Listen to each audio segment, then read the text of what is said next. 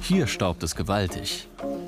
Hinter Plastikplanen, mitten im Ausstellungsraum des Museum Frieder Burda, malt Nicolas Party am letzten großen Wandbild der Ausstellung. Eine beeindruckende Apokalypse in Orange. Viele Quadratmeter Waldbrand. Ich mag es sehr, in diesen großen Formaten zu arbeiten. Wahrscheinlich, weil ich als Graffiti-Street-Art-Künstler angefangen habe und damals schon gerne riesige Bilder mit starkem Raumeindruck gemalt habe. Auf eine Wand malen heißt, einen sehr direkten Bezug zum Raum haben. Und da ich normalerweise den ganzen Tag vor der Wand arbeite, spüre ich dieses Verhältnis zum Raum geradezu körperlich.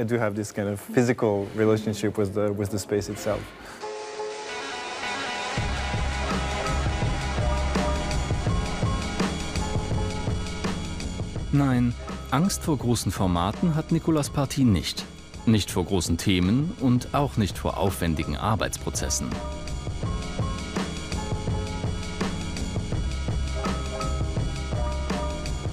Der Schweizer Künstler, der seit ein paar Jahren in New York lebt, hat neun überdimensionale Murals mit Kreide direkt auf die weißen Museumswände gemalt.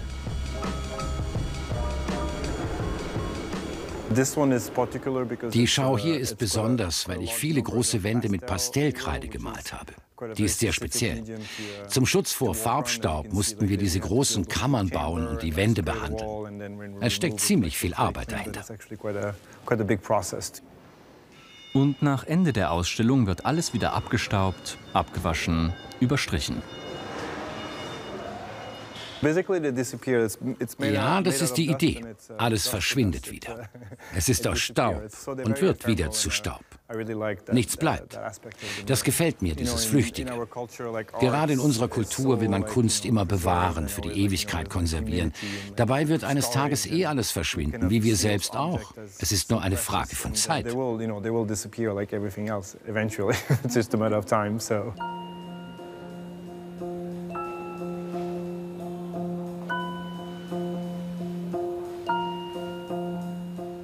Was er in wochenlanger akribischer Arbeit auf die weißen Museumswände malt, sind vor allem menschenleere Landschaften, unberührte Natur, Ruinen.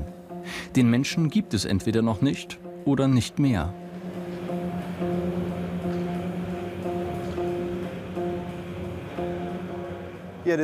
Ja, das ist sicher ein Thema der Ausstellung. Ich denke, wir leben in einem speziellen historischen Augenblick.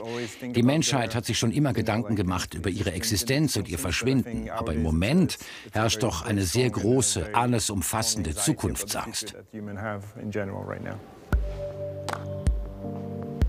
Und dann gibt es noch die Porträts. Die sind vor allem klein und irgendwie nicht ganz von dieser Welt.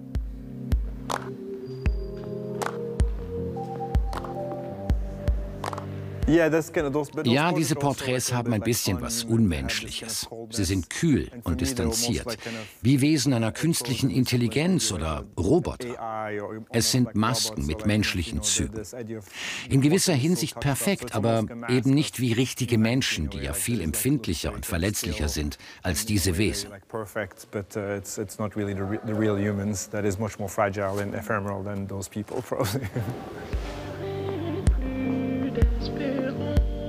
Für diese kleinen Ölbilder fertigt er passende Flügelaltäre. Hommage auch an die christliche Ikonografie. Mir gefällt das Theatralische daran. Die Altarflügel wurden früher in den Kirchen nur ein paar Mal im Jahr zu bestimmten religiösen Festtagen geöffnet. Außen sind sie schwarz-weiß, dann klappt man sie auf und plötzlich Farben, Licht, Musik. Sehr theatralisch das Ganze. Fast so, wie wenn man heute ins Kino geht. Auch daran wollte ich erinnern.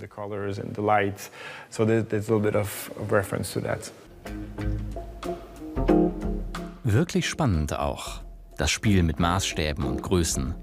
Monumentale Wandbilder neben postkartengroßen Gemälden.